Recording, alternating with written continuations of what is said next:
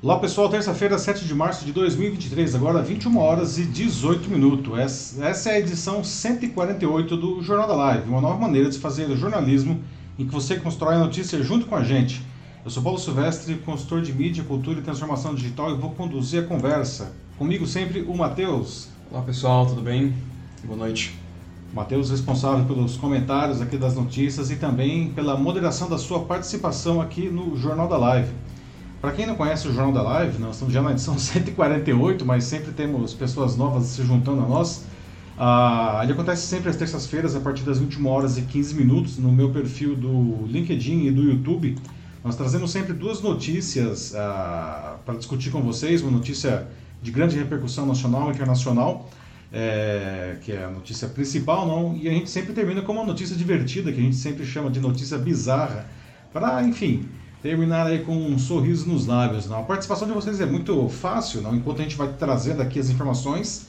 Vocês vão deixando aqui nos comentários mesmo da, da, da, da live, tanto do LinkedIn quanto do YouTube, você pode escolher a sua plataforma preferida, o que, que vocês acham do assunto que a gente está trazendo, tá? E aí, à medida que a gente vai, vai avançando, vai progredindo, o Matheus vai selecionando aí as suas, os seus comentários e a gente vai conversar em cima deles. A gente não quer dar a notícia, a gente quer sempre construir a notícia junto com vocês. No dia seguinte de manhã, o Jornal da Live ele vai disponível também como podcast nas principais plataformas do, do mercado, aí, como Spotify, Deezer e outras. Então você pode escolher a sua plataforma preferida. Procure lá pelo meu canal, o Macaco Elétrico. Aí você aproveita, assina o canal não? e aí você pode ouvir o Jornal da Live também como podcast. Bom, pessoal, ah, no tema principal da edição de hoje, a gente vai debater sobre é, o incrível poder de convencimento que as redes sociais têm sobre nós. Não? Afinal, é, quem aqui nunca perguntou não, como um amigo tão inteligente, né, tão esclarecido, acredita em algumas fake news? Não? Acontece que isso não tem nada a ver com inteligência, nem escolaridade ou coisas do tipo. Tá? Os modernos mecanismos de, de manipulação nas redes sociais precisam, parecem que saíram aí da ficção científica. Não? E apesar de acontecerem no meio digital, não, eles impactam decisivamente o nosso cotidiano. Afinal, a gente consegue reduzir o impacto, essa influência das redes sociais em nossas vidas, não? Como é possível alguém, até mesmo, a gente vai, vai ver isso aqui daqui a pouco, tá, alterar a sua história nas redes sociais, não? E de onde vem tantos grupos de intolerância, não? E por que, que a influência desse pessoal está afetando perigosamente o nosso cotidiano fora da internet, não? E por fim, ah, como que funcionam esses novos mecanismos aí, não, da, da, que conseguem convencer até as pessoas inteligentes e esclarecidas a acreditar em fake news absurdas, né? E como sempre, né, já explicado aí, não encerrando a nossa edição, temos a nossa notícia bizarra de hoje, não? E a gente vai falar sobre um novo, digamos assim, recurso, não? Que fabricantes de carros estão desenvolvendo, não? Veja só, Daqui a pouco, daqui a bem pouco tempo, os veículos poderão desligar equipamentos, como por exemplo o ar-condicionado, não, de, de, de proprietários que, que não pagarem parcelas do financiamento ou de serviços contratados. Isso tudo remotamente. O carro vai decidir lá e vai fazer isso daí. Não? Em casos extremos, não, os veículos, quando já tiver, a gente já tiver carros autônomos, não, eles vão poder se dirigir sozinhos não para casa do seu dono e se recusar a sair de lá, não. Vai, chegam lá e não sai mais daqui, porque você não pagou, não. Ou em casos mais absurdos ainda, não, eles vão poder até se autodevolver não, para concessionária onde foram comprados. Não. O que, que, vocês acham desse novo recurso aí dos carros? Não? O que, que vocês achariam se o seu carro ficasse rebelde com você porque você não pagou a parcela do financiamento ou esqueceu aí da última revisão, sei lá, não? E você já pensou se essa moda pega para tudo que é, é, é, produto que a gente possa comprar, até os nossos eletrodomésticos, não? Bom, então, depois de contar aqui rapidamente o que nós vamos falar hoje, vamos começar então os debates aqui da edição 148 do nosso Jornal da Live, não? Ah, e como já foi adiantado, hoje a gente vai começar falando sobre ah, como o poder do meio digital, não, sobre todos nós, né, não para de crescer, não? E isso parece ser inescapável. Não? Todo mundo é influenciado assim, admita ou não, queira ou não. não? Aí a gente sabe disso, né? não é mesmo? Não? Tanto é assim que uma, veja só, uma pesquisa recente de, de uma empresa de uh, cibersegurança chamada NordVPN, indicou que cerca de 20% dos brasileiros, 20% gostariam de ter todos os seus dados apagados da internet. Né? E um dos principais motivos é sentir que está sendo rastreado o tempo inteiro, que a sua privacidade desapareceu. Não? Mas será que isso é possível? Não? O que vocês acham, pessoal? Será que dá para apagar, sumir da internet? Não? Alguém aqui tenta viver sem pelo menos deixar tantos, tantas pegadas digitais? Não? Aliás, como que vocês fazem? Quem, se alguém aqui tem essa preocupação, como que vocês fazem? Né? Já pode ir escrevendo aqui nos comentários. Né? Ah, mas ah, o fato é que, por mais que alguns se esforcem, não, né? por exemplo, sei lá, saindo das redes sociais, não, não dá para escapar disso totalmente. Não. Os smartphones, as, as câmeras de rua mesmo, não, os nossos eletrodomésticos não coletam os nossos dados continuamente. Aí, não, e muitas vezes sem o nosso conhecimento. Não? Aliás, a notícia bizarra né, que vai encerrar a nossa edição de hoje, ela meio que tangencia esse tema aí, não? O digital nos acompanha não, o tempo todo, e não é só coletando as nossas informações de maneira cada vez mais agressiva, não. Isso já é motivo de preocupação para muita gente, como esses 20% de brasileiros que querem sumir da internet, não. Mas o que mais me preocupa não é isso, não é a capacidade que o digital tem de distorcer a realidade. Não. Eu não me refiro aqui à, à realidade só no meio digital. Não. Estou falando aqui de distorcer a nossa realidade, não, o nosso cotidiano a partir do que a gente vê na internet. Não. Ah, o mundo digital ele nos influencia não, sem parar, plantando ideias não, em nossas mentes sem que a gente perceba. Vamos explicar rapidinho isso aqui daqui a pouco, tá? E todo mundo está sujeito a isso aí, não. Talvez o mais triste é que apesar de ninguém conseguir escapar, né, como está vendo, né, desses tentáculos digitais, ah, como em muitas outras coisas da vida, a regra não é a mesma para todo mundo. Não. Quem tiver muito dinheiro consegue, por exemplo, ah, modificar a própria história a seu favor, não? até mesmo, em alguns casos, apagando é, crimes, não? ou pelo menos referências a crimes que cometeu na, na internet. Vocês sabiam disso daí, não?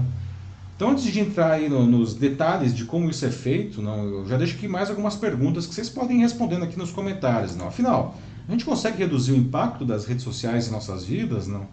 Você já viu alguém alterar a própria história nas redes sociais? Não?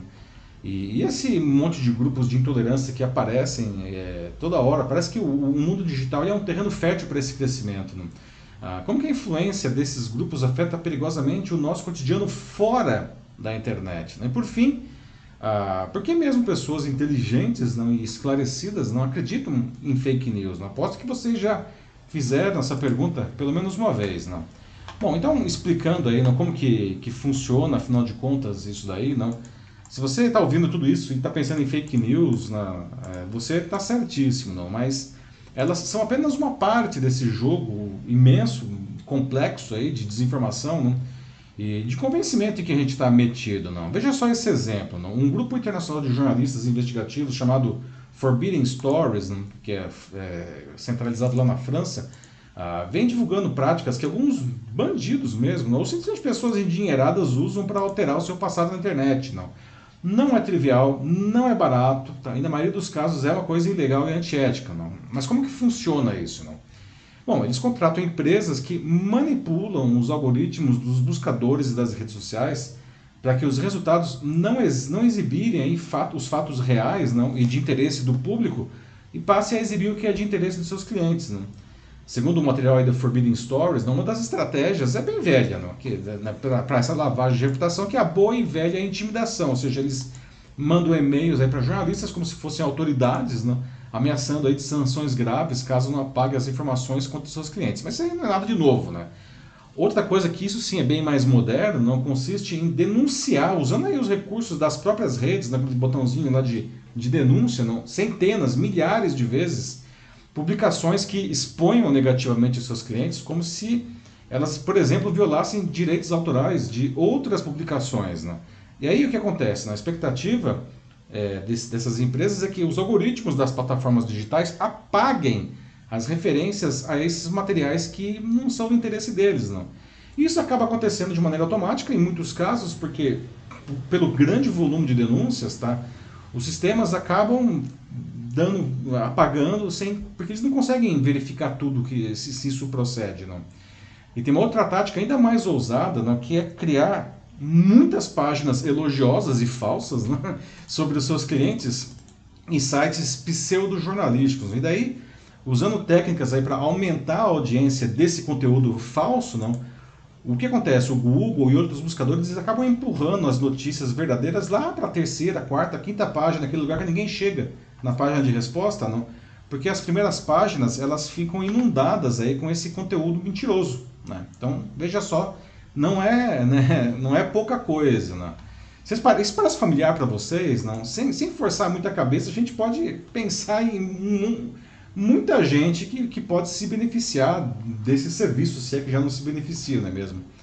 Mas uh, essa uh, consciente alteração aí do, dos fatos no meio digital não serve apenas para apagar os rastros de crimes na internet, né? Uh, o seu poder aí de, de convencimento também né, se manifesta, no, no, por exemplo, no, no, surgimento de grupos no, que, que, que defendem ferozmente aí ideias distorcidas, para dizer o mínimo, não? Ah, como se elas fossem incontestáveis, não? e para colher algum benefício a partir disso. Não? Por exemplo, na, desde a semana passada, não, é, um dos assuntos que mais se destacaram na rede ah, foi a série de ataques aí contra mulheres por homens que, que acreditam mesmo, acreditam na submissão das mulheres como caminho para que eles resgatem a sua masculinidade, não? como eles mesmos dizem, tá? não sou eu que estou inventando. Não? Uh, e esses grupos vêm crescendo muito nos últimos anos, graças a uma combinação de narrativas no meio digital. Daí surgem termos que, que se tornam extremamente populares nessas, nesses grupos, não como Red Pill, um, Incel ou Men Going Their Own Way e por aí vai. Não? Então agora sim, abrindo aqui para ouvir de vocês, não, é, não sei se vocês estão acompanhando acompanhar esses ataques aí né, contra as mulheres, não, ataques machistas nesses últimos dias, não. Ah, por que, que isso está acontecendo com tanta força? Como justificar um negócio desse? Né? Não que seja justificável, mas como que a gente pode explicar esse, esse de repente essa, essa onda de ataques? Né?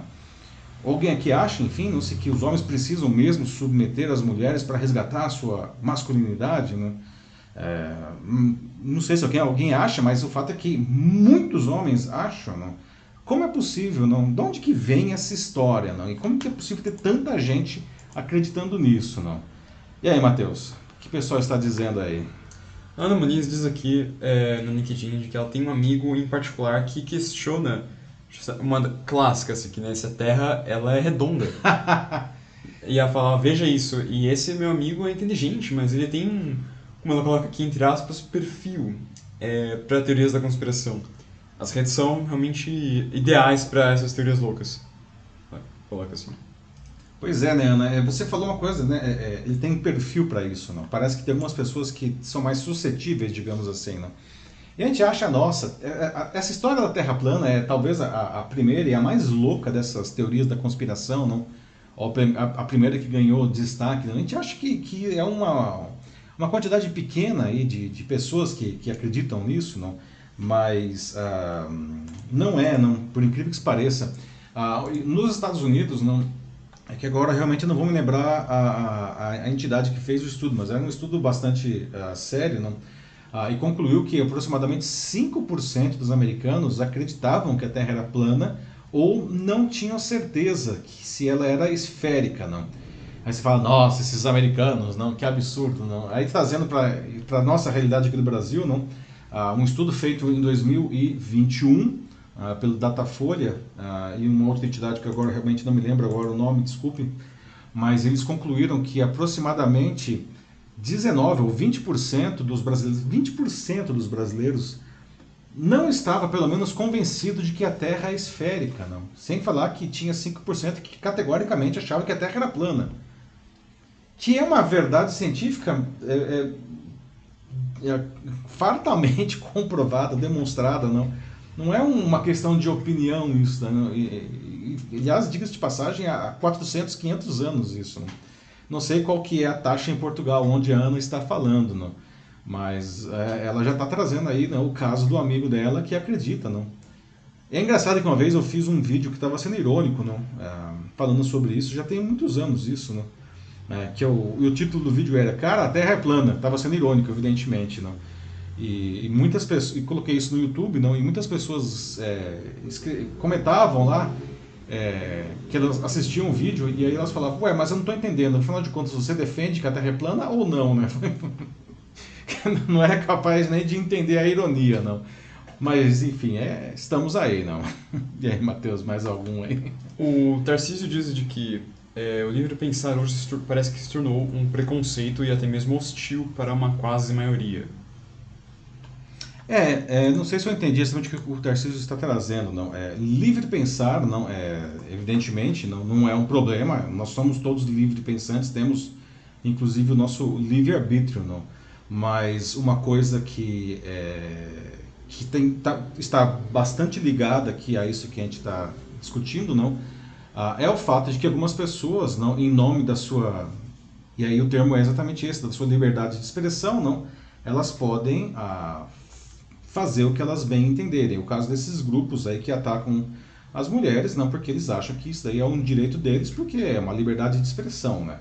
E, e os, o que todos os juristas dizem não é que não existe liberdade é, absoluta, nenhuma liberdade absoluta, nem a própria liberdade de expressão. A própria Constituição que garante a liberdade de expressão, por exemplo, no, no mesmo artigo que ela garante a liberdade de expressão, ela veda o anonimato, porque ah, ela prevê que se você comete um crime é, dizendo o que você, é, é, ou seja, dizendo o, o, seu pensamento, não, você deve responder por esse crime. É verdade, a gente pode falar o que a gente quiser, não. Mas se, por exemplo, se essa fala consistir aí, é, é, configurar aí uma, uma injúria não, ou uma calúnia, não, crimes contra a honra, não, ou no caso é, práticas de ódio, não, como é, essa, essa história de, é, de submissão das mulheres, não, ah, esses são crimes tipificados claramente no Código Penal, não. Então, a liberdade de expressão não permite, não, que, que alguém ah, ah, pratique crimes, não, em nome dessa liberdade. Não? Então, é, não existe liberdade absoluta. Não? A própria Constituição é, explica isso daí. Não? Que é um centro desse debate, não é um ponto interessante que o Tarcísio está tá trazendo. Né? Realmente, é, é, é, parece que o, o, a liberdade de expressão, né, ela, ela perdoasse qualquer pecado. Não é assim, não. nunca foi, não, não é, continua não sendo. No fim, todo mundo sempre vai poder dizer aquilo que pensa, onde quiser, assim, isso muito antes das redes sociais, isso sempre, sempre foi assim, sempre existiram teorias da conspiração, né, é, enfim, não é uma coisa que foi criada agora com, com esse meio. Mas uma coisa justamente, né, tudo bem, você pode dizer o que você quiser, porque de fato acaba sendo é, algo que você pode fazer simplesmente. Mas uma coisa é justamente que algumas coisas que você pode acabar dizendo, é, só porque você pode dizer não quer dizer que elas estão certas. Exato. Né? Por exemplo, 2 mais 2 é um fato que é 4. Todo mundo sabe que é 4. Claro, você pode chegar lá e dizer que é 3. Você pode, mas vai ter errado. Mas continua sendo 4. Uh, continua sendo 4 e você falar 3, não importa quantas vezes você insista em cima disso, vai continuar errado. Não é 3. Uhum. Então, como esse negócio da Terra plana, por exemplo. Sim, você pode ir lá e definir Terra plana, mas a Terra vai continuar sendo redonda.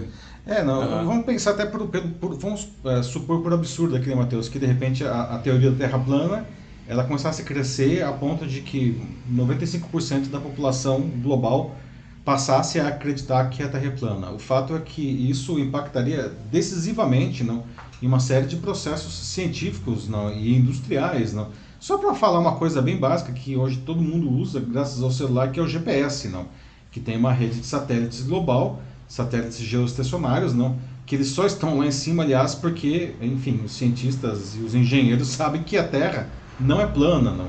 Ah, se a Terra passasse a ser plana, não, é, nós, por exemplo, perderíamos a habilidade de lançar satélites para o GPS, para telecomunicações, para qualquer outra coisa. Não. Então, é, a gente não pode aceitar não, ah, que, que a Terra seja plana porque alguém está dizendo que é. Não. Sim. É, em relação a rastros né, nas redes sociais, como a gente não pode deixar isso para trás, muitas pessoas falam aqui sobre o quanto as redes sociais já auxiliaram elas no trabalho. Uhum. Como o Manuel Henrique Silva, que diz que ele depende muito das redes sociais para conseguir é, obras novas, justamente porque ele faz serviço Sim. de reformas, por exemplo. Então, assim, para muitas pessoas isso acaba sendo algo intrínseco hoje pro, pro trabalho. Né? Que falar pessoas que trabalham ativamente, assim, com redes sociais, que é o que está crescendo cada vez mais, com essas profissionais da, de redes sociais, de Sim. posicionamento. Bom, eu mesmo, Sim. não? É. Assim como o Manuel, eu dependo das redes sociais é para conseguir muitos dos meus clientes, não? Né? E, e, e, é interessante o que o Manuel traz, não? As redes sociais, a gente está falando disso daqui, não, é, não me interpretem mal, não. As redes sociais elas não são uma coisa intrinsecamente ruim. Não parece que, que, que, que nossa, então as redes sociais a gente deveria acabar com as redes sociais de forma alguma, não? Eu diria que assim as redes sociais elas trazem muito mais benefícios do que esses problemas que a gente está discutindo aqui hoje, não? É, o problema aí não é a, a discussão que, a gente, que, que, que se coloca é como que justamente o mau uso aí das redes sociais por alguns grupos não conseguem distorcer a realidade de parcelas significativas da população, causando efetivamente prejuízos para essas pessoas. Não é isso que a gente precisa é, cuidar aí no caso, não? A Ana Muniz fala aqui de que essas práticas de ódio deveriam ser controladas pelas próprias plataformas. Pois é, Ana, isso daí é um negócio que inclusive a gente vai, vai abordar com mais detalhes aqui depois, não? É, as plataformas digitais, não? É, elas não podem continuar não se esquivando do, do papel delas, não? Ah, porque, enfim, ah, elas são vetores dessa desinformação, não? E, e, esses grupos eles cresceram em grande parte porque eles, enfim, estavam sozinhos, não?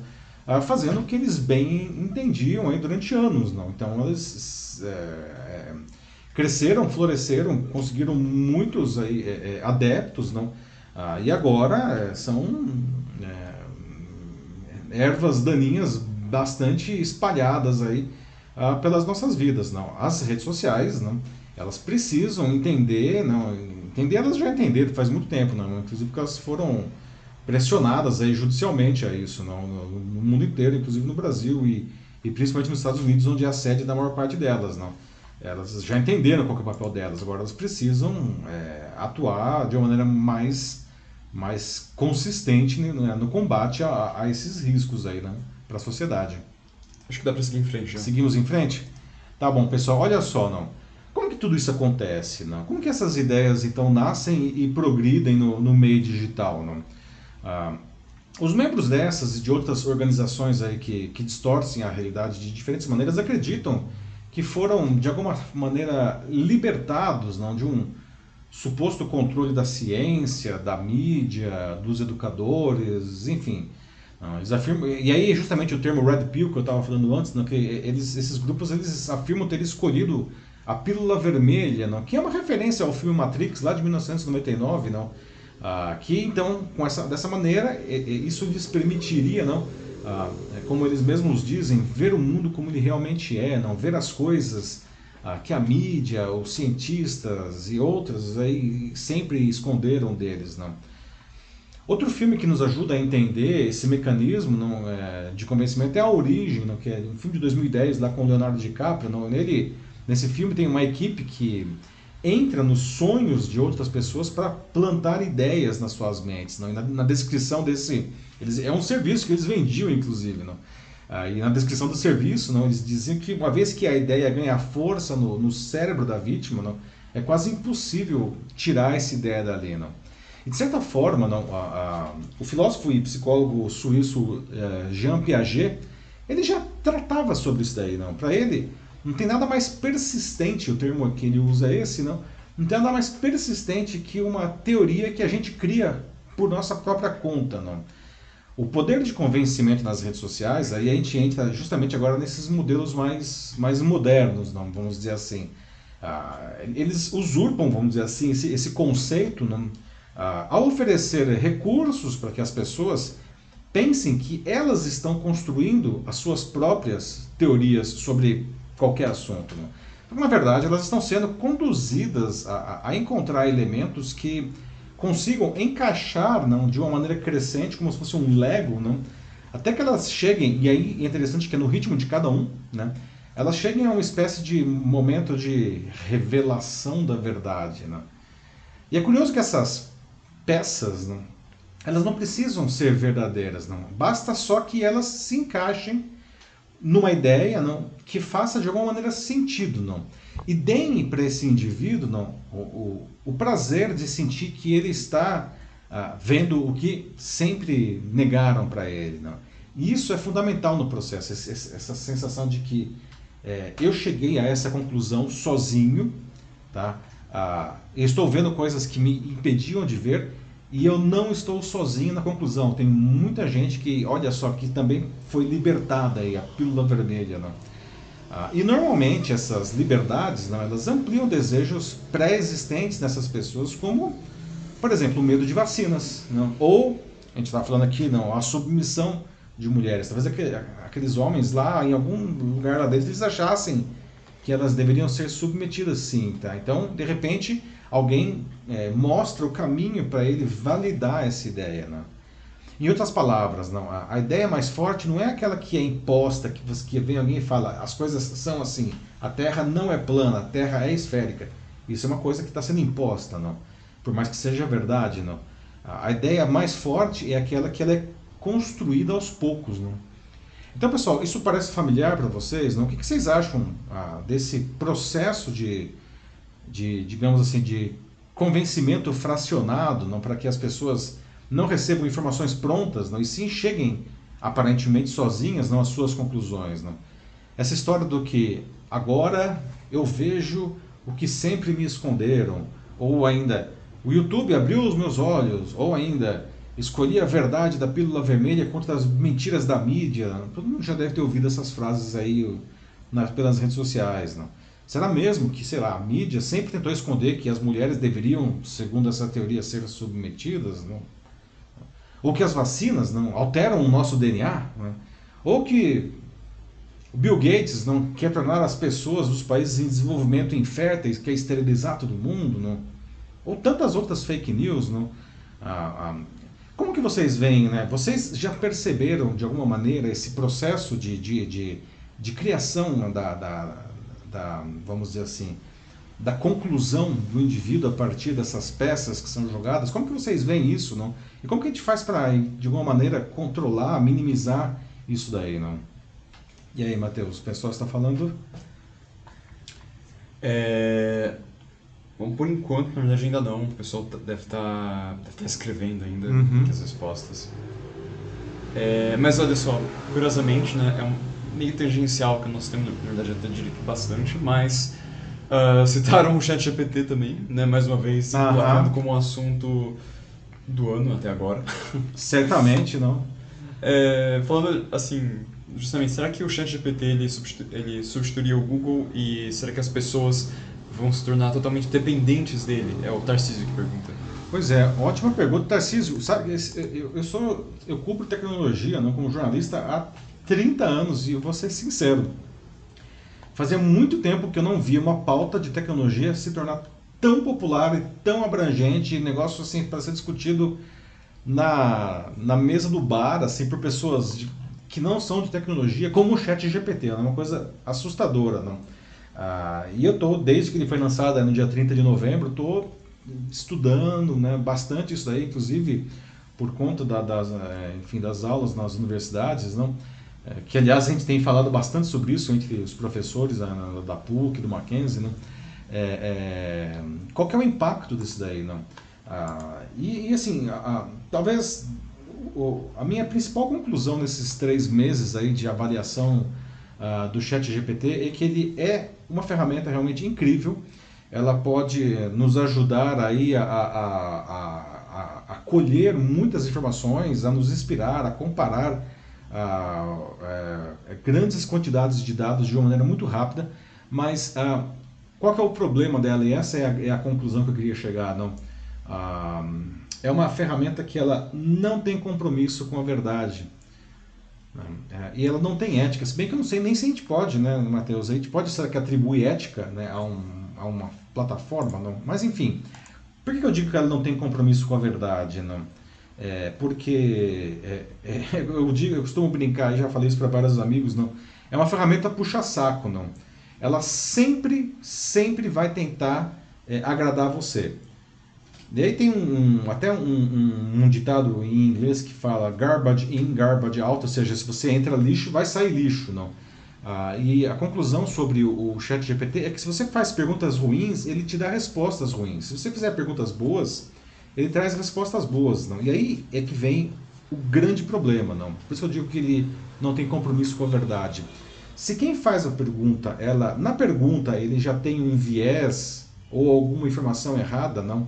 Ah, e, ele, e, e, na pergunta você pede para confirmar isso, a ferramenta ela vai tentar confirmar isso de, de qualquer jeito, não?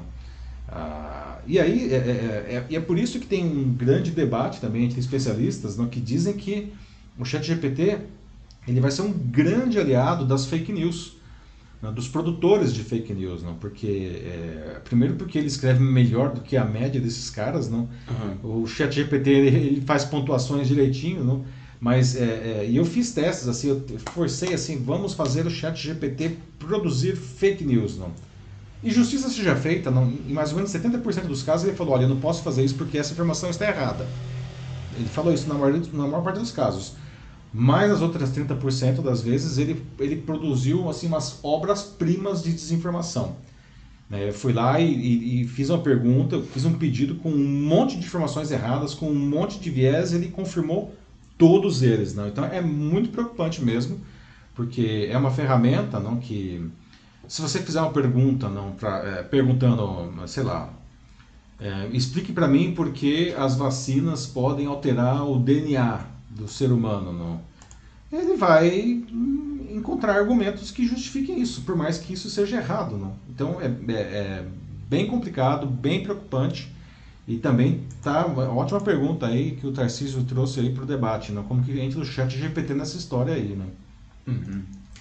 Não, e a Ana Muniz coloca de que realmente é assustador, né? Que dessa maneira, né? Não somente com, claro, não se referindo especificamente ao chat GPT, porque isso é uma coisa que veio bem tangencialmente aqui para a discussão, mas que justamente através uh, desses grupos mesmo, assim, sobre como você é, acaba encontrando né, pessoas de pensamentos semelhantes nas uhum. redes, que dessa maneira a Ana Muniz descreve que esse amigo dela constrói essas teorias da conspiração na cabeça dele, assim, que é algo que acaba se retroalimentando, né? Porque ele vai encontrando pessoas que pensam igual a ele, muitas até. É, o que faz com que ele justamente pense de que talvez aquela teoria que ele pensou e talvez não no fundo ele até pensava, putz, ah, mas isso talvez seja um pouco. Só eu penso Só isso. penso, sabe? É um negócio meio, meio distante, sabe? Acho que um pouco nada a ver. Mas aí ele começa a ver, né, dezenas, centenas ou milhares, de milhões, dependendo do caso. Então né? aí justamente ele vai encontrar validação e pensar, ah, bom, na real então acho que não é tão teoria assim, eu acho que, né? Olha só, tem aí um milhão de tem pessoas que coisa. estão confirmando uhum. a mesma coisa que eu, né? É, correto, Matheus, a Iana também, obrigado pelo comentário. Não, isso tem nome, inclusive, né? isso se chama viés de confirmação, que é, faz parte também desse mecanismo. O que é o viés de confirmação? Né?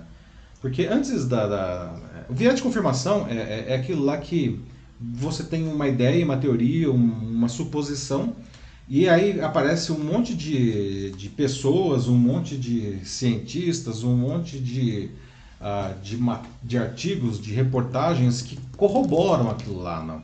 Então você fala, né, como você explicou, né, Matheus? Né, você fala, bom, tem um monte de gente que pensa exatamente como eu e estão explicando, inclusive, né, a, a, o que eu penso. Então isso deve ser verdade, não?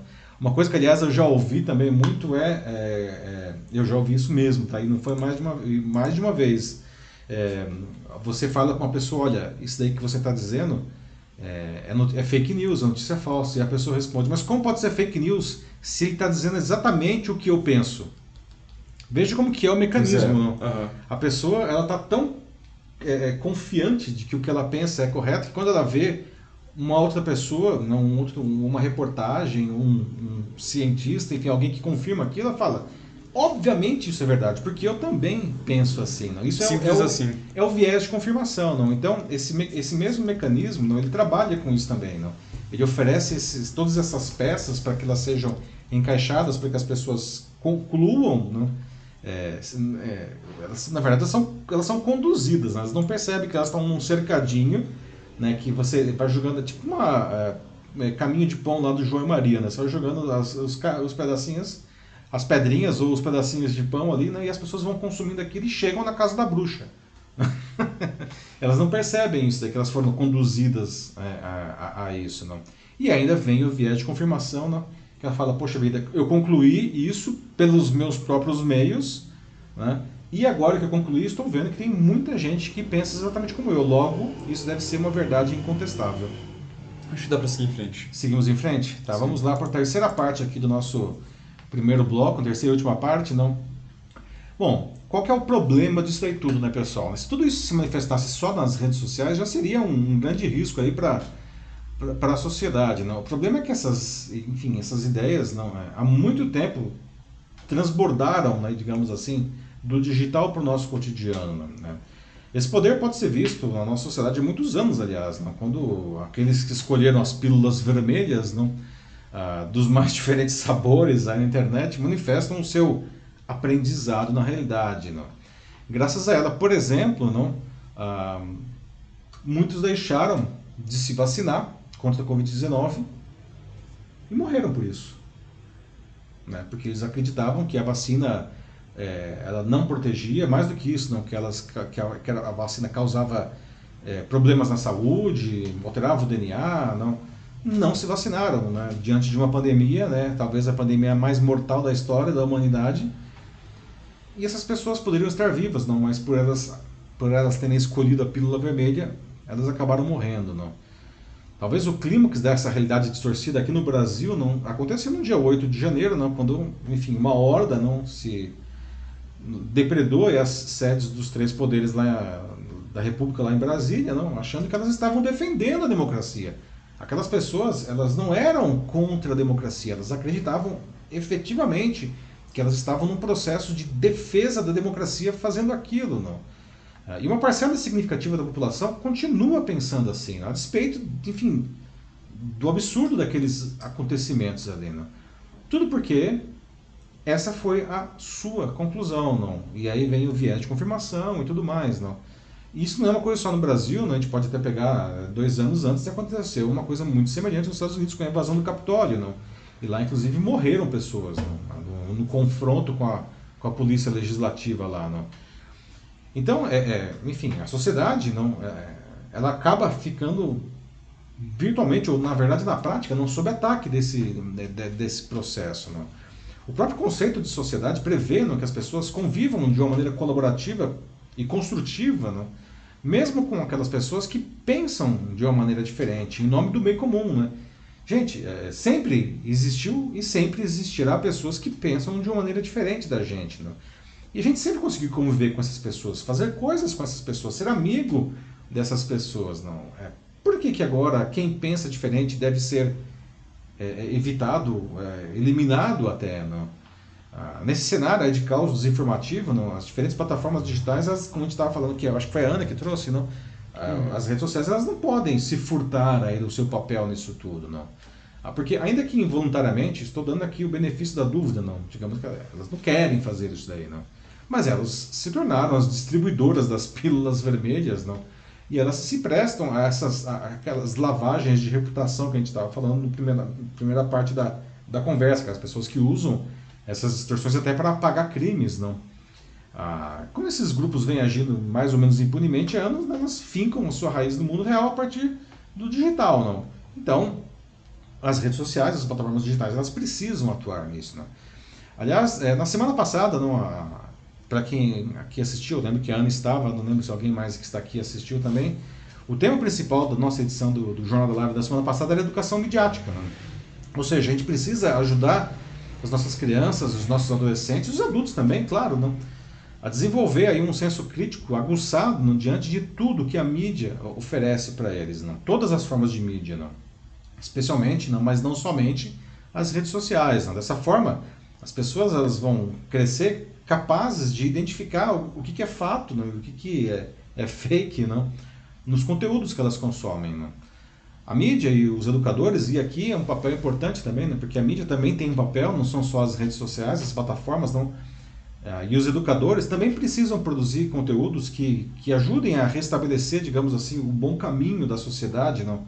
E reconstruam os valores da boa convivência, não? Mas tem aí um, um enorme desafio nisso, não? Porque eles não podem continuar fazendo isso do jeito que eles sempre fizeram, que é apontando isso daqui é o certo isso daqui é errado. É errado. As coisas são assim, não são desse jeito, não.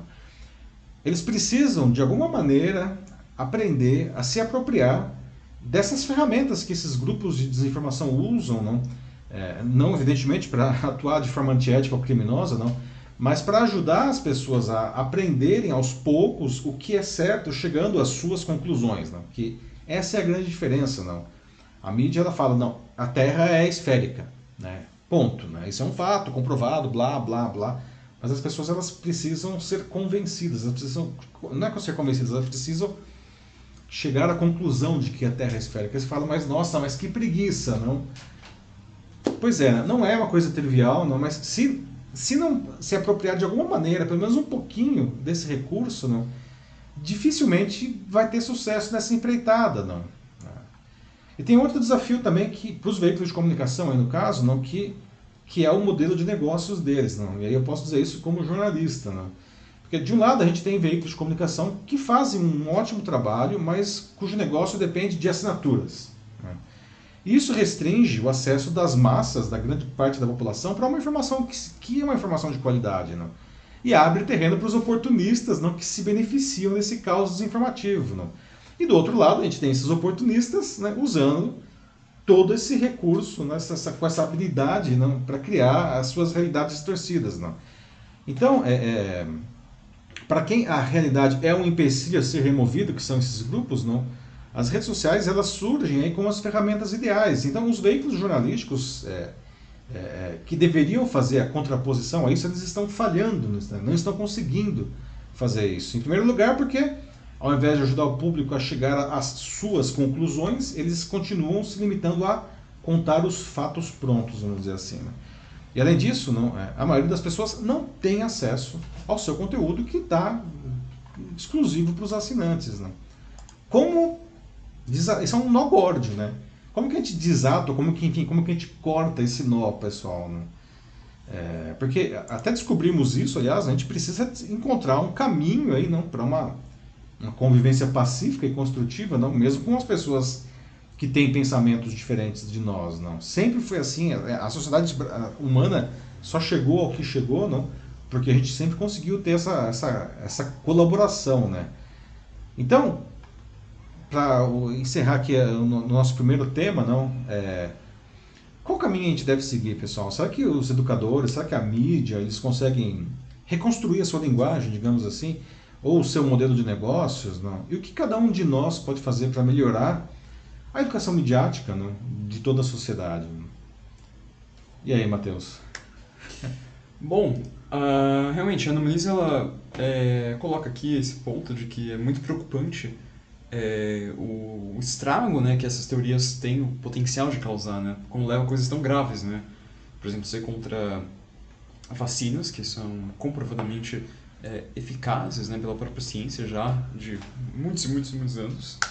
É, contra o 5G também, não, então, é, contra novas tecnologias e por diversos motivos também, como no caso lá dos Estados Unidos, né, que muitas das torres de 5G. Foi nos Estados Unidos ou foi na Inglaterra? Foi na Inglaterra, na né? Inglaterra. O pessoal estava derrubando as torres de 5G, né? Da Huawei, porque diziam. Era uma mega viagem, dizendo de que a, as ondas emitidas pelas torres de 5G transmitiam Covid-19 para as pessoas. É, e aí qual que era o racional ou o irracional por trás disso, não? O Covid-19 né, para essas pessoas era o, o, entre aspas, vírus chinês. A Huawei, que é uma empresa chinesa, lidera a tecnologia de 5G. Logo, o 5G transmite Covid-19, né? O famoso uhum. moral da história, jacaré não tem pé, não. Exato, não, tudo Mas veja como são as coisas, as pessoas elas, elas são levadas, não? Você traz os elementos assim e vai plantando isso aí, as pessoas falam, hum, caramba, não é mesmo? Nunca tinha pensado nisso. O 5G pode transmitir o Covid-19, O que é uma loucura, não? Porque uma, uma radiação eletromagnética não é. pode transmitir um, um, vírus biológico, não? É, é tipo aquela história de que o celular do lado da cara te dá câncer de pele, só que assim, multiplicada por mil. Pois é, não, exatamente, não, que é uma loucura, não. É, mas muita gente, e, e, digo, e aí, é como eu falei, o problema é quando as pessoas saem dessas teorias no digital e começam a trazer isso para a realidade, não? é, é, algumas pessoas efetivamente começaram a, a, atacar as antenas e as torres de 5G, não destruir, colocar fogo. Aí você fala, não, mas gente, vocês estão né, é, derrubando torres de 5G porque elas vão transmitir o coronavírus? Não, assim, tipo. A gente precisa do 5G, não, e não tem nada a ver uma coisa com a outra, não. Sim.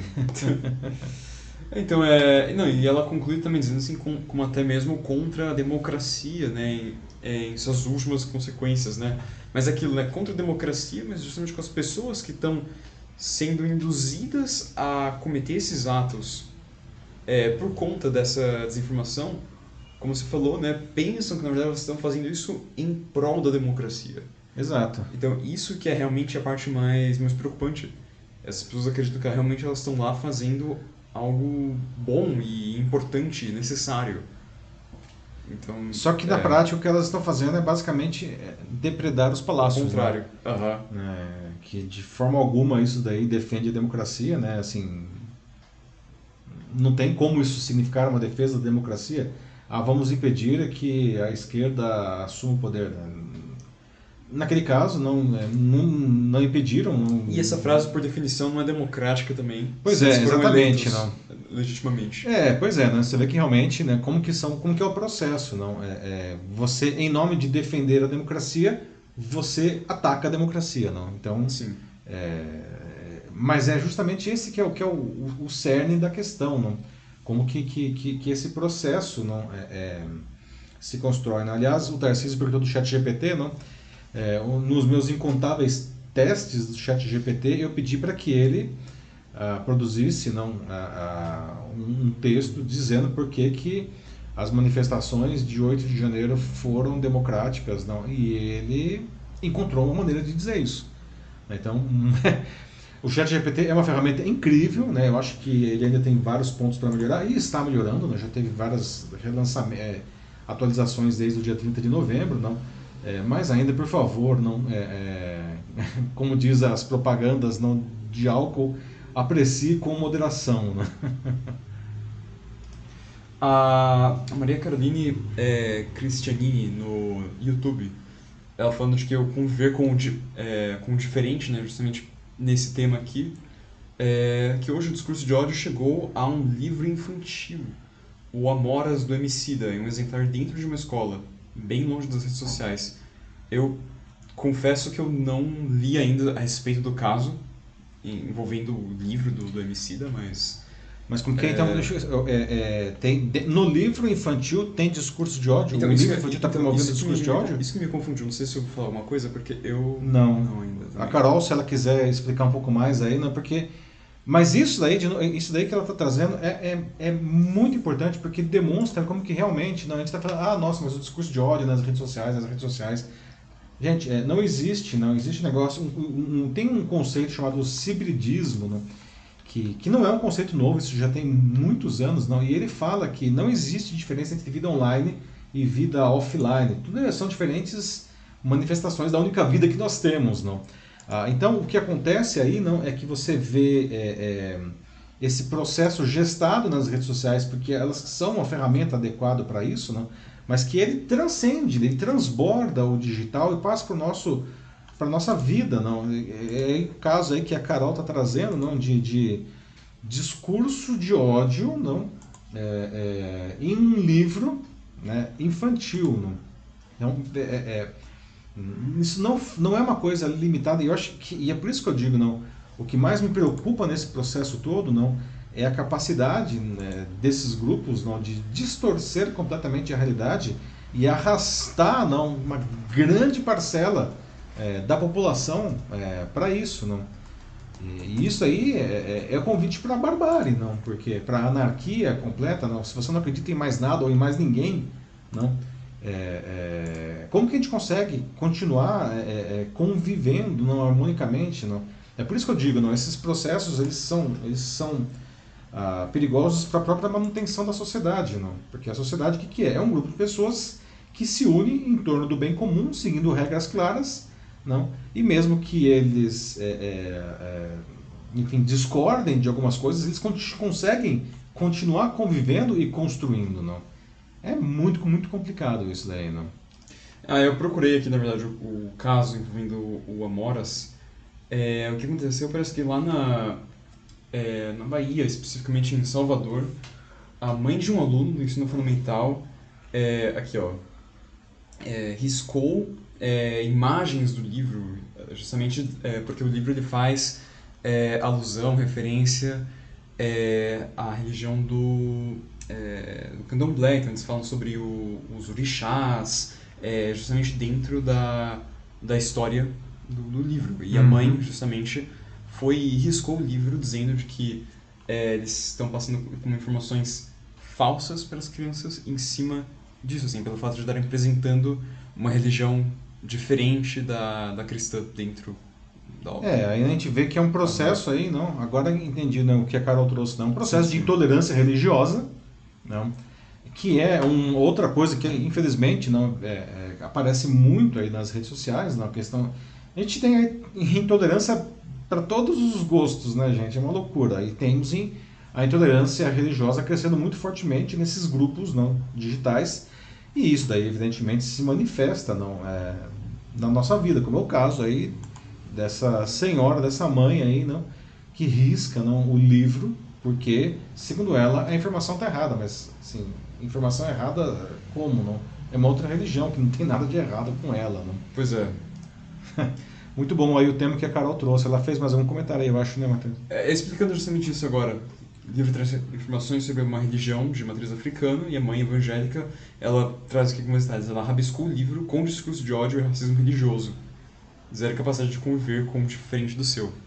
É, não. É, e é uma pena, né? É uma pena. A gente precisa, a gente precisa justamente aprender a conviver com o diferente. Não? A diferença ela faz parte da vida. Não? Aliás, a gente só cresce. Não? Isso é um negócio que a gente fala aqui no, no Jornal da Live há três anos, não? É, há 150 edições quase, não? A gente cresce com as diferenças, não? Ah, Uma coisa, uma das piores coisas que pode acontecer para alguém é, é, não crescer é ficar restrito a uma bolha de, de pensamento único, não? Você precisa justamente ter a capacidade de, de entender que o mundo é diverso, não? Ele, ele sempre será diverso. Nada que você faça, não? Nem as teorias aí de, de, de eugenia aí do, do nazismo não conseguiu mudar isso daí. Né? O mundo é diverso sempre será, não? E a gente precisa entender e construir a partir disso daí, não tentar impedir que isso aconteça, não? Acho que é isso aí, então. Tá? Bom, pessoal, estamos chegando ao final aqui da nossa, nosso, é, no- no- nossa notícia principal. Ainda muito obrigado aí por quem participou. E agora, como sempre, não chegamos aqui à, à nossa notícia bizarra de hoje, não? Ah, para encerrar a edição. E a gente vai falar sobre um novo recurso, não? Que fabricantes de carros estão desenvolvendo ah, que podem fazer não, com que os veículos se tornem rebeldes não, se os proprietários não pagarem as prestações do financiamento ou de algum serviço contratado. Não. Bom, a gente sabe que, sei lá, se a gente não pagar a conta de luz, não, de repente a gente pode ficar no escuro. Não. Mas eh, nesse caso, não se trata de um serviço de consumo recorrente, não, a, a conta de luz. Não. O carro é um produto não, que a gente compra, não, a gente adquire, né? É, carro é, é meu, né? enfim. Não. Mas é por essa nova ideia, não, em breve, se houver falha no pagamento, não, os carros poderão, por exemplo, desligar equipamentos, né, em casos extremos, até se devolver sozinhos para a concessionária em que eles foram comprados. Não? O que vocês acham disso? Não? O que você acharia se o seu carro ficasse rebelde com você porque você não pagou a parcela do financiamento, porque você esqueceu da última revisão, ou porque você não fez a troca de óleo? Cara, eu não quero mais andar com você. Não. Não. Já pensou se, aliás, já pensou se essa moda pega para tudo, né? Para tudo que, que é eletrodoméstico aí da, da nossa casa, não? Bom, vou explicar melhor agora o que é isso daí. Né? Uma, eh, segundo uma publicação especializada americana, que chama Car and Driver, não, a Ford nos Estados Unidos não está trabalhando no projeto de sistemas que vão permitir aos futuros carros autônomos da marca serem acionados remotamente pelas concessionárias para voltarem sozinhos para a casa do seu dono, não. E, e aí, uma vez na casa do dono, eles, vão, eles não saem de lá, mas eles vão se recusar a sair de lá. Não liga, não, daqui eu não saio, não. Até que a dívida esteja paga, né? Em casos mais extremos, não, os carros eles podem até se autodevolver para a concessionária, eles vão se dirigir para a concessionária, não. E a ideia nem é tão nova assim, né? Dados do Escritório de Marcas e Patentes dos Estados Unidos mostram que a Ford fez o registro dessa patente em 2021, não? mas só agora ela teve a resposta. Então ela, ela deu agora o prosseguimento ao desenvolvimento dessa ideia. Não? Mas você fala, nossa, mas é, não é muito radical isso? Então vamos lá, calma, né? Os carros eles não vão se tornar uns chatos intolerantes de uma hora para outra, não. É, porque, inclusive, não, às vezes a gente esquece de pagar uma conta, não. Quem nunca esqueceu de pagar uma conta? Não? Faz parte da nossa vida corrida, não. Então, antes de tomar essas medidas mais drásticas que eu já citei, não, os carros eles vão começar a emitir alguns alertas para o seu proprietário. Por exemplo, eles vão desabilitar alguns itens importantes, como o ar-condicionado. O ar-condicionado não vai ligar mais, né? você não pagou, então o ar-condicionado está desligado. Ou então os vidros elétricos não vão mais funcionar. Não. É, até o motor pode ser desligado. Espero que eles não façam isso quando o carro estiver andando, evidentemente. Não. Não, e, e, a proposta, inclusive, do sistema, ela, ela vai além, não, porque, vamos supor, caso extremo, então o carro ele está ele, ele se autodevolvendo, não. O sistema é capaz de fazer, por exemplo, um cálculo não, de, de, do valor da recompra, não. Se o valor da recompra não, não cobrir a dívida, não, o carro pode falar, não, não vou, não, não adianta mais ir para concessionário, eu vou para o ferro velho, não, olha que loucura isso, não. Bom, apesar do, desses sistemas já estarem sendo desenvolvidos, né, a gente tem uma, os, os inadimplentes aí pode ficar tranquilos que tem um tempo ainda, vai demorar alguns anos, até mesmo porque os carros autônomos não ainda não foram totalmente liberados, nem lá nos Estados Unidos, não. Agora, já pensou se a moda pega, né? Sei lá, comprei uma TV nova, né? E esqueci de pagar uma parcela e vou ligar a TV para ver o Big Brother lá e até ver se recusa ligar. Não, hoje não vou ligar, não tem Big Brother para você hoje porque você atrasou a prestação, o carne da Casa Bahia ainda. Ou então, sei lá, seu celular não só vai aceitar que você ligue para as pessoas que você não gosta, não. Não, se você não pagar, só pode ligar para os desafetos aí. Né? O que, que vocês acham, pessoal? E se essa moda pega, não? Produtos sendo tratados como serviços, aliás, isso é uma mudança é, é, interessante, não? Como que você lidaria ainda com um eletrodoméstico, um carro, ou enfim, alguma coisa que se recusa, se recusa aí a, a funcionar, não porque está com defeito, não? porque ele recebeu um comando do fabricante, não? Então, aliás, um comando que o cara pode estar do outro lado do mundo, não? Como que seria? O que vocês acham dessa ideia aí? E aí, Matheus, o pessoal está dizendo algo aí? Ou você, o que, que você acha, Matheus, disso? Né? O que, que você acha? É, ainda, ainda nada, né, aqui do, por parte do pessoal. Mas, nossa, um carro que se dirigiria sozinho, se não pagasse uma parcela, assim, até, até concessionária ou até minha, minha casa e se recusasse a ir de lá, putz.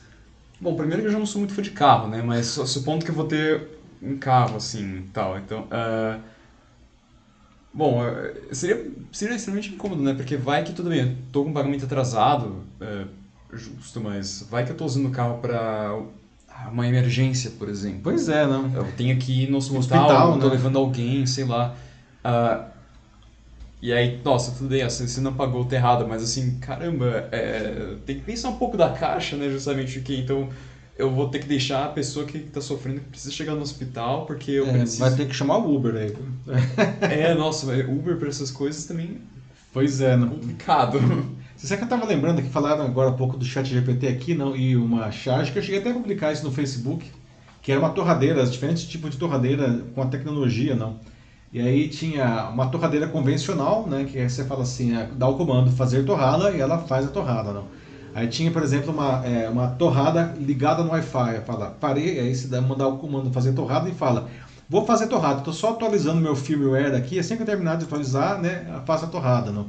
Ou a gente pode ter torradas não é, é, é, pagas por anúncio, não? Para você fazer a torrada, você tem que assistir um anúncio de 30 segundos numa tela, ou uma, uma uma torradeira não que, que é, é, Toast as a Service, né, que tem software as a Service, hoje tudo é as a Service, então ele fala, você não compra mais a torrada, mas você paga 5 dólares por mês né, para fazer torradas. Não?